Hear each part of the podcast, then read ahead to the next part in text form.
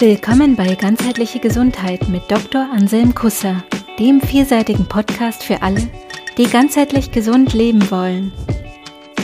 Hier bekommst du Impulse aus Wissenschaft, Medizin, Naturheilkunde sowie Spiritualität und Körperarbeit. Schau, was du davon für dich nutzen kannst, denn es geht um deine Gesundheit. Servus und herzlich willkommen zum zweiten Teil der Folge zum Thema Krebs aus dem Podcast Ganzheitliche Gesundheit. In der letzten Folge habe ich ähm, von meiner Krankheitsgeschichte erzählt und wir sind zu dem Punkt gekommen, dass mir eine Hochdosistherapie ans Herz gelegt wurde mit dem Ziel, die letzte Krebszelle in meinem Körper zu töten, dann wäre das Problem gelöst. Da ist mir klar geworden, als äh, Biochemiker mit dem Wissen, was ich hatte über Zellen und was da so abläuft in den Zellen und mit all dem anderen, ähm, was ich dann erst gesehen habe, was ich alles hatte, da wurde mir klar, das kann nicht die Lösung sein. Zumindest nicht endgültig. Denn der Mensch, so auch ich, ich habe so viele Zellen in meinem Körper, dass allein schon statistisch äh, klar ist, dass da mal irgendwo was schiefgehen kann.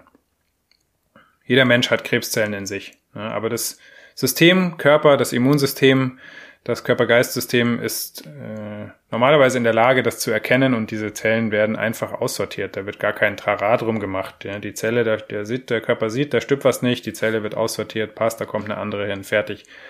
Warum ist das System nicht in der Lage, das zu machen? Das ist die interessante Frage. Die Frage habe ich mir dann angefangen, erstmal wirklich zu stellen. Was ist da los bei mir? Und vor allem, wie kann ich es schaffen, mein System wieder so an den Start zu bringen, dass ich selber Lösungen finden kann, dass ich selber basierend auf meiner eigenen Kraft Heilung finden kann, Regeneration finden kann, Regulierung finden kann, dass ich selber meine Probleme lösen kann, weil das ist das Ziel, das war mein Ziel. Ich will nicht den Rest meines Lebens von irgendwelchen Therapien abhängig sein. Dann habe ich erstmal angefangen, selber zu suchen. Und dann habe ich angefangen, eigenverantwortlich zu handeln. Ich habe angefangen, selber zu entscheiden, selber Entscheidungen zu treffen, was passieren soll, wie es weitergeht. Das hat meine Lebenskraft aktiviert. Und ähm, mein, mein Aikido-Lehrer hat mich damals zu der Zeit gefragt, ob mir eigentlich klar ist, wo ich gerade stehe. Und das hat mich dann dazu bewegt, erstmal wirklich hinzuschauen und dann hatte ich ein inneres Bild von mir, von meiner Persönlichkeit, von meinem Selbst, und ich stand am Abgrund. Und um mich rum waren viele dunkle Schatten. Und ich habe mich da noch nicht mit der Natur dieser Schatten beschäftigt, sondern habe erstmal überlegt, okay, was kann ich jetzt machen? Und dann habe ich mit diesem inneren Bild angefangen zu arbeiten. Ich habe mein Schwert genommen, mit dem ich damals auch im Aikido schon viel geübt hatte, das Samurai-Schwert, und habe angefangen, die Dunkelheit zu durchschneiden. Nicht im Sinne von einem Kampf gegen irgendwas, das ist mir dann zwar auch erst später klar geworden, dass das so war, aber ich habe einfach mal angefangen zu schneiden, um zu öffnen, die Dunkelheit zu öffnen und zu sehen, was da los ist und habe dann angefangen zu sehen, dass da viel Ängste sind, dass da viel Schuld ist, dass da viel Last ist. Und das hat letzten Endes den Wendepunkt gebracht.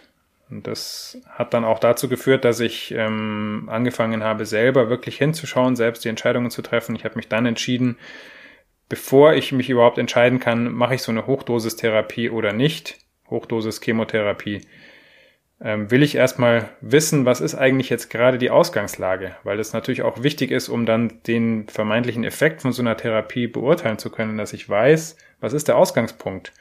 Das war gar nicht klar, weil es wurde schon lang, also mehrere Wochen davor schon keine Bildgebung mehr gemacht und dann habe ich die Ärzte in der Klinik gebeten, sie sollen doch bitte nochmal eine CT-Aufnahme von meinem Körper machen, dass man zumindest mal die Ausgangsposition klar definiert hat. Das war Anfang des Jahres 2011, da wurde dieses CT angesetzt und um die Zeit vor Weihnachten rum habe ich angefangen, mit diesen inneren Bildern zu arbeiten und äh, mich selbst auf die Suche und auf die Eigenverantwortlichkeit ähm, zu stützen und mich selbst auf die Suche zu machen. Und dann hatte ich auch noch einen Traum. In diesem Traum habe ich geträumt, dass ich mit einem riesengroßen, langhaarigen, zottligen Monster kämpfe. Ich hänge in dem Fell von diesem Monster und es ist ein Gerangel und das ist anstrengend und, ich habe Angst und ich weiß nicht, was los ist und das Monster auch und das, wir machen da rum und so und dann auf einmal habe ich mir gedacht, hä, ich halte mich hier fest in diesem Fell von diesem Monster, was mache ich denn eigentlich? Und habe einfach losgelassen, das Monster. Und dann war der Kampf zu Ende. Und das Monster ist weggegangen. Und ich stand da und dann bin ich aufgewacht. Und da wurde mir klar, es geht nicht ums Kämpfen. Das Kämpfen, wenn man kämpft, hält man gleichzeitig fest an dem, was man, gegen was man kämpft, vermeintlich. Vielleicht reicht es, das loszulassen, diesen Kampf, diese Idee des Kampfes gegen irgendwas, und dann löst sich's auf. Und dann habe ich angefangen, mir die Sachen anzugucken, diese Schatten mir genauer anzugucken. Was ist da los bei mir? Warum habe ich diese ganzen Schatten um mich rum. Dann war dieser besagte CT-Termin als Grundlage für die Hochdosischemotherapie und der hat dann wirklich auch zu einer medizinischen Überraschung geführt, nämlich da hat man dann gesehen, wow, das Metastasengewebe ist stark zurückgegangen, obwohl ich in der Zeit davor gar keine spezielle Therapie mehr erhalten hatte. Das ging dann so weit, dass sich die Ärzte so stark gewundert haben, dass sie schon vermutet hatten, da wurden Befunde vertauscht. Das war jetzt, jetzt, wären jetzt die CT-Aufnahmen von jemand ganz anderem gewesen, aber das konnte man ausschließen. Also eine positive Überraschung und das hat mich dann bestärkt, diesen Weg weiterzugehen. Das hat mich dann auch, hat mir auch die Kraft gegeben, dann zu sagen, nein, ich mache jetzt erstmal keine Hochdosis-Chemotherapie, sondern ich gehe jetzt diesen Weg weiter. Und die Hochdosis kann ich immer noch machen, wenn es wirklich irgendwann nötig sein sollte. Und dann entscheide ich das aber selber, ob ich das machen will oder nicht. Das gab natürlich einigen Gegenwind seitens der Medizin, ähm, auch seitens hm, von Bekannten und Verwandten, von meinen Eltern auch. Die haben, mein Vater hat gesagt, du spinnst. Ja, mein Vater, Schulmediziner, Labormediziner, klassische Schulmedizin, kann man sagen. Er hat gesagt, was, du machst es nicht. Äh, war natürlich erstmal Angst, oh Gott, was passiert jetzt? Äh, wird er das überleben und so weiter? Ne? Okay, aber das war meine Wahrheit und die musste ich leben, auch wenn es unangenehm war. Den Weg bin ich dann gegangen. Und dann hat die Aufarbeitung begonnen, der ganzen Schatten, das Anschauen dieser ganzen Schatten. Das erste, was ich dann gemacht habe, war, dass ich zu einer ganzheitlich arbeitenden Therapeutin gegangen bin. Das war eine Heilpraktikerin, wobei das nicht unbedingt nötig ist, zum Heilpraktiker zu gehen. Es gibt auch ganz andere Leute, Berufsgruppen, die ganzheitlich arbeiten. Es gibt Psychologen, Psychotherapeuten, es gibt Ärzte, die ganzheitlich arbeiten. Es gibt gute Leute, die muss man sich aber suchen. Weil es gibt leider auch überall Leute, die nicht gut sind, in Anführungsstrichen. Das heißt einfach nicht passend für das, was ich gerade brauche. Diese Frau, bei der ich war, das war passend. Die hat mich dann mit einer systemischen Aufstellung draufgebracht, dass ich da einen ziemlichen Konflikt am Laufen habe. Einen inneren Konflikt zwischen äh, Beruf und ähm, was anderem. Und ich habe das dann näher angeguckt und mir ist dann klar geworden, aha, das war das, was ich schon während der Doktorarbeit so immer wieder gespürt habe. Geht's hier für mich weiter? Ist das das Richtige? Da gab es einen inneren Konflikt zwischen der materiellen Wissenschaft, die ich da beruflich in der Doktorarbeit verfolgt habe, und der, ich sag mal, spirituellen Seite, spirituellen Wissenschaft, spirituellen Forschung, dem, dem, dem Spirit. Also ein Konflikt zwischen Spirit und Science. Ich habe zum Beispiel im Aikido Erfahrungen gemacht, ähm, die man wissenschaftlich mit der materiellen Wissenschaft äh, gar nicht wirklich erklären kann. Zum Beispiel, dass wenn man sich, wenn ich mich richtig konzentriere, kann man mich nicht mehr hochheben. Mehrere starke Männer können mich nicht mehr hochheben. Das hat nichts mit Aikido zu tun, das können Meditationsmeister auch. Das können Qigong-Meister auch, das können Kung-Fu-Meister, ne? Schaut euch mal äh, Shaolin an, was die machen. Das ist, das ist der Wahnsinn. Das kann man mit materiellen Erklärungen, mit, mit materieller Wissenschaft nicht erklären. Aber das gibt's. Das ist die Realität. Diesen Konflikt hatte ich in mir und den musste ich auflösen.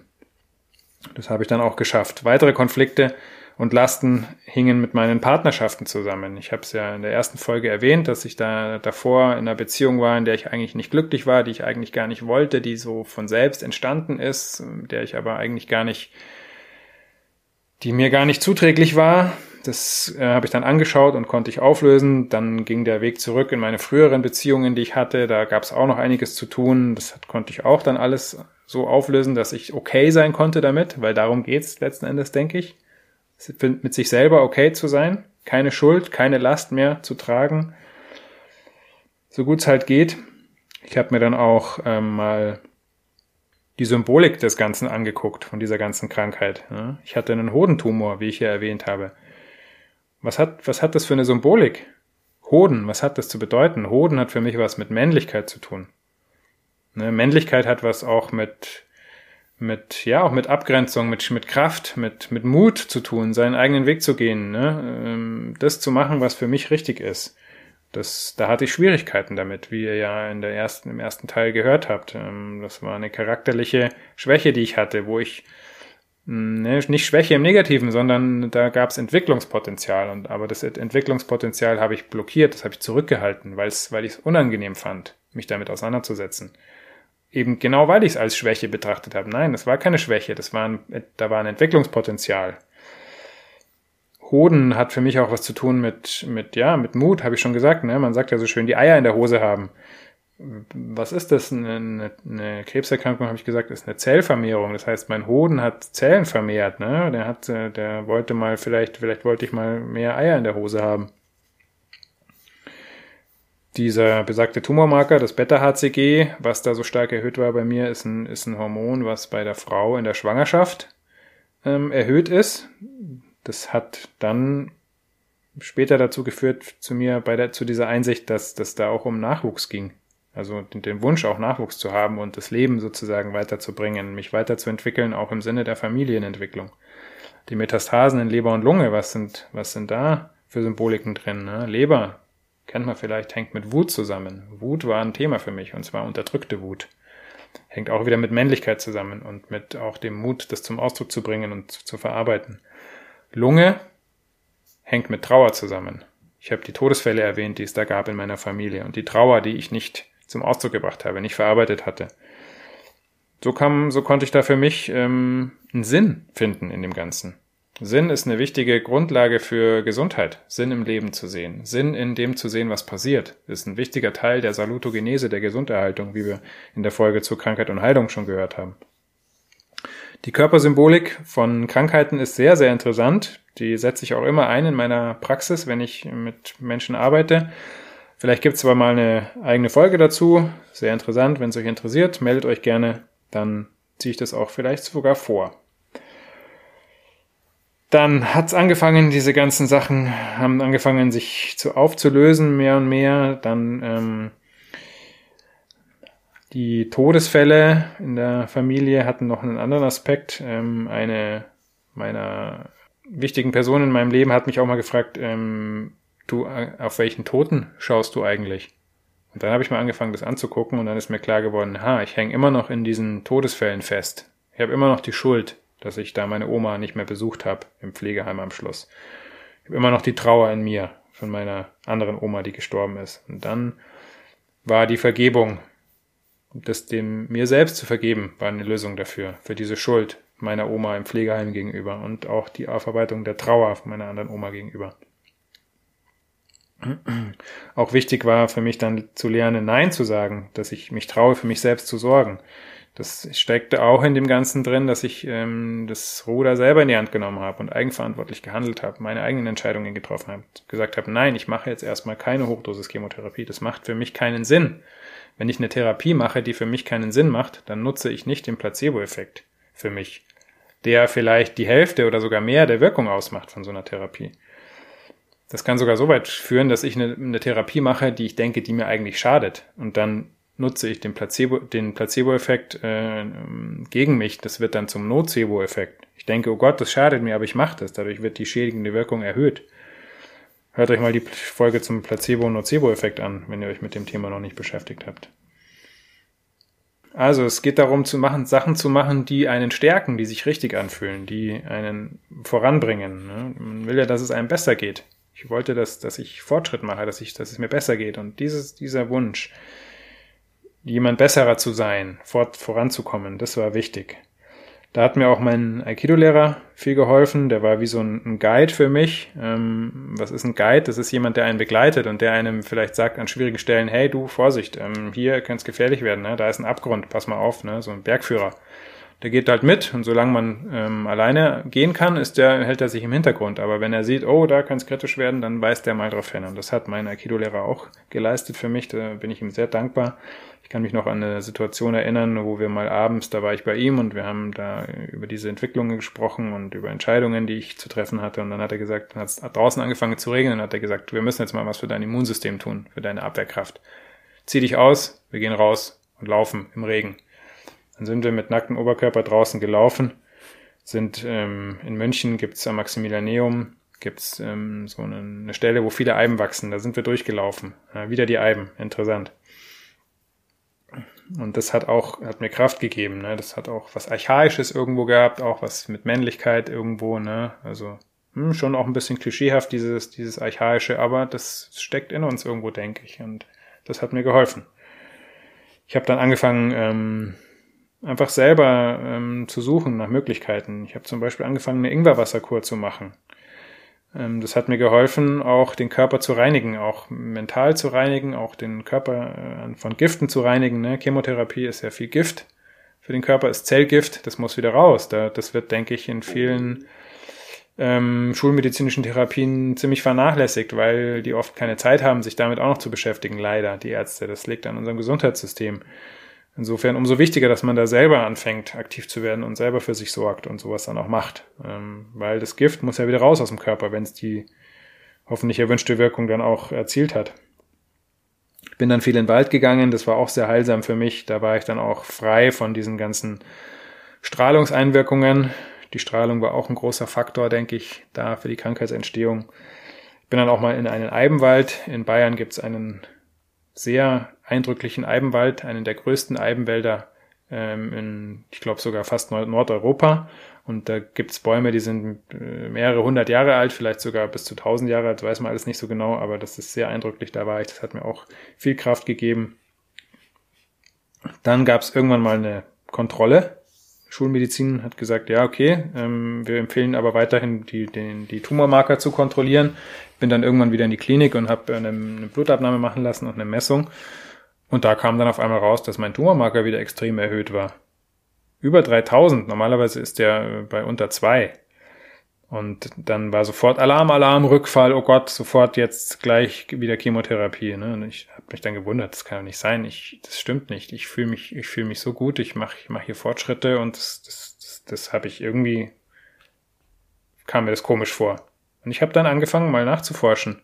Hab dann mal ähm, zurückverfolgt und habe in dem Labor angerufen, was äh, ein Auftrag der Klinik da diese Analysen gemacht hat und habe dann gecheckt und habe mit denen äh, geschaut, ob, ob ne, ein Labor, da arbeiten Menschen, die machen machen diese Analysen. Da schießt jemand, der tut die Probe in die Maschine, die macht dann eine, irgendeine Analyse, kommt ein Ergebnis raus, das wird irgendwo eingetragen, wird wieder weitergeschickt. Ne? Also das sind alles Menschen, die da arbeiten, das ist Wissenschaft, die da passiert, aber die Wissenschaft kocht auch nur mit Wasser. Das weiß ich aus meiner eigenen Erfahrung im Labor da passieren Fehler.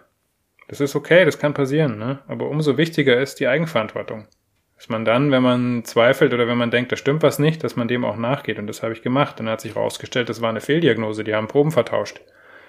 3000 Beta-HCG ist ein, ist ein typischer Wert, den eine Frau hat in der Schwangerschaft. Da wurde anscheinend eine schwangere Frau, äh, die, deren ihre Probe mit meiner verwechselt. Weil eine zweite Messung hat dann ergeben, mein Beta-HCG war okay. Ne? Hätte sein können, dass basierend auf dieser einen falschen Messung oder diesem einen Fehler dann wieder äh, eine Chemotherapie gemacht wird. Also wichtige Ergebnisse immer validieren lassen. Und was sind wichtige Ergebnisse? Das sind die, auf, basierend auf denen wichtige Entscheidungen getroffen wird. Die Eigenverantwortung ist wichtig. Selber mitdenken, mitfühlen. Stimmt, fühlt sich das stimmig an. Ne? Die, die Schulmedizin kann sehr sinnvoll sein für all diese Sachen. Es ist toll, was wir erreicht haben in der Medizin, gerade die Diagnostik und auch viele Therapien. Ähm, aber es ist immer wichtig, finde ich, und das war auch für mich wirklich der Knackpunkt, selber zu gucken, okay, was, was will ich eigentlich erreichen? Ich für mich? Was bedeutet Gesundheit für mich? Wo will ich hin? Wo will ich mich hinentwickeln? Das hat letzten Endes zur Grundlage die Frage, wer bin ich überhaupt? Und auch die Frage, wer will ich eigentlich sein? Ne? Wo, wo will ich hin? Wohin, wohin will ich mich entwickeln? Auch der Tod kann eine Lösung sein. Im Nachhinein ist mir klar geworden, dass ich so, wie ich davor gelebt habe, als diese Krankheit entstanden ist, dass ich so nicht hätte weiterleben wollen. Der Tod kann eine Lösung sein. Ich denke, bin, mir, bin davon überzeugt, dass der Tod nicht das Ende ist. Damit werden wir uns dann in der nächsten Folge beschäftigen. Der Tod ist nicht das Ende. So wie das hier auch nicht das Ende ist. In diesem Sinne.